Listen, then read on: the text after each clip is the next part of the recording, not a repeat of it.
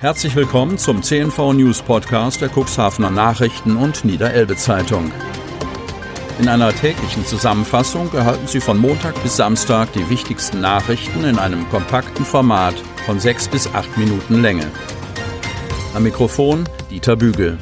Donnerstag, 5. November 2020. Infektionsquote im Landkreis Cuxhaven sinkt wieder. Kreis Cuxhaven. 29 Infektionen mit dem Coronavirus meldet der Landkreis Cuxhaven am Mittwoch. Die Quote sinkt. Der Landrat spricht von einer anspruchsvollen Situation. In der Stadt Cuxhaven wurden mit 21 die meisten Neuinfektionen gemeldet. Danach kommt Beverstedt mit sechs, Schiffdorf mit vier, Hemmoor mit drei, jeweils zwei in Geestland und der Wurster Nordseeküste. Und eine Infektion wurde aus der Samtgemeinde Landhadeln gemeldet. Insgesamt sind 225 Menschen akut infiziert. Einen hohen Wert erreicht am Mittwoch die Zahl der Genesenen. Elf Menschen gelten als wieder gesund. Das erklärt die gesunkene Quote. Vom Höchststand 77,76 am Dienstag ist sie am Mittwoch auf 71,70 gesunken. Keine weiteren Infizierten an Hartler Klinik. Otterndorf. Gute Nachricht aus dem Otterndorfer Krankenhaus. Der Fall einer mit dem Coronavirus infizierten Mitarbeiterin hat keine weiteren Kreise gezogen. Wir haben am Montag, wie geplant, die zweite Testung der Kontaktperson von der positiv getesteten Mitarbeiterin durchgeführt. Auch hier sind wieder alle Testergebnisse negativ, teilt Verwaltungsdirektorin Ulrike Kömpe auf Nachfrage mit. Aktuell gäbe es keine Verdachtsfälle im Haus. Auf der Intensivstation liegt seit voriger Woche eine ältere Patientin mit Vorerkrankungen und wird beatmet. Ihr Zustand sei gleichbleibend. Kreisjugendfeuerwehren müssen ihren Dienst wieder einstellen. Kreis Cuxhaven. Nachwuchsförderung ist das oberste Ziel der Kinder- und Jugendfeuerwehr. Seit vergangener Woche ist dies durch den Shutdown vorerst nicht mehr möglich. Dienste dürfen nicht mehr stattfinden, Veranstaltungen sind auf Eis gelegt. Doch Thomas von Holten, Kreisjugendfeuerwehrwart, sieht darin auch Chancen.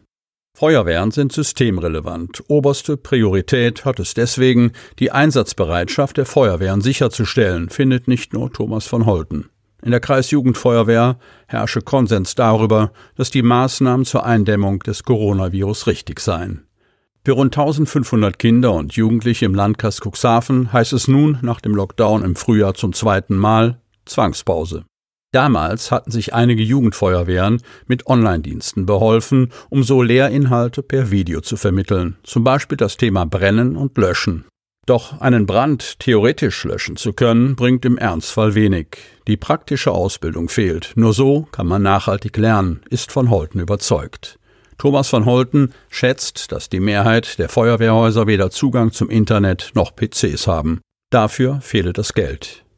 Der Kreisjugendfeuerwehrwart sieht außerdem eine Gefahr darin, dass sich die Jugendlichen daran gewöhnen könnten, ihre Freizeitaktivitäten noch mehr digital zu gestalten und so das Interesse an Freizeitgestaltung außerhalb der eigenen vier Wände zu verlieren. Möbelhausruine wird abgerissen. Altenbruch. Im Ortskern von Altenbruch soll in Kürze mit dem Abriss des ehemaligen Möbelhauses Rewald begonnen werden, einem verhältnismäßig großen Gebäudekomplex, der seit zwölf Jahren leer steht und zusehends verfällt. Das bestätigten auf Nachfrage der Eigentümer und Cuxhavens Baudezernent Martin Adamski. Über die Form der Nachnutzung des anderthalb Hektar großen Grundstücks gibt es noch keine klaren Vorstellungen. Eigentümer des Grundstücks sowie mehrerer Wohnungen und eines Einfamilienhauses in der Langen Straße und im Kirchblick ist Felix Griekan. Der 31-jährige Siemens Gamese Angestellte hat das Immobilienpaket seinem Vater und seinem Onkel abgekauft. Nach der Insolvenz des traditionsreichen Möbelhauses im Jahre 2007 wurden Verkauf und Werkstatt eingestellt und die Gebäude mit Tischlerei, Ausstellungs- und Büroräumen, die im Laufe der Jahrzehnte immer wieder erweitert worden waren, sich selbst überlassen. Inzwischen ist der Komplex in großen Teilen baufällig und nicht mehr zu retten. CDU-Ortsverbandsvorsitzender Christoph Frauenpreis freut sich, dass sich der Eigentümer jetzt zum Abriss entschlossen hat, um Platz für Neues zu schaffen. Wir wollen dort weiteren Wohnraum für Altenbruch schaffen. Die Genehmigung der Verwaltung vorausgesetzt, könnte bereits in ein bis zwei Wochen mit dem Abbruch begonnen werden, sagte der Eigentümer. Neubau einer barrierefreien Buswendeschleife für die Grundschule Hemmoor-Basbeck. Hemmoor.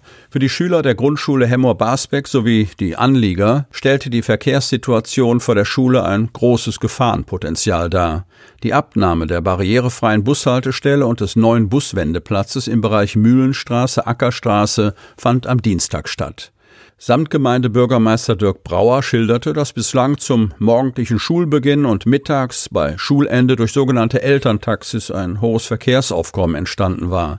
Diese Bring- und Hohlzeiten kollidierten mit dem Durchgangsverkehr der anliegenden Gewerbetreibenden sowie mit den an- und abfahrenden Schulbussen. Die viel zu kleinen und engen Bushaltestellen verschärften die Situation. Daraufhin entschied sich die Samtgemeinde Hemmoor, dass eine neue, den Anforderungen an die Verkehrssicherheit und Barrierefreiheit genügende Bushaltestelle gebaut werden musste.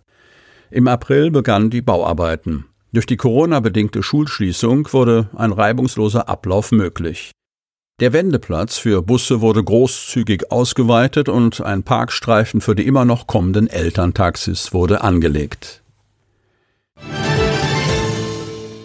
Klagemauer im Schlossgarten beschmiert. Cuxhaven. Mit Buchstabenkombinationen und anderen Kritzeleien haben vermutlich Jugendliche die sogenannte Klagemauer im Schlosspark Gritzebüttel beschmiert. Bei einem Spaziergang durch die Parkanlage entdeckte Melanie Eizen-Fischer die großformatigen Schmierereien bei der Sonnenterrasse. Die Vorsitzende des Vereins Bürger für das Schloss Ritzebüttel verständigte die Stadtverwaltung.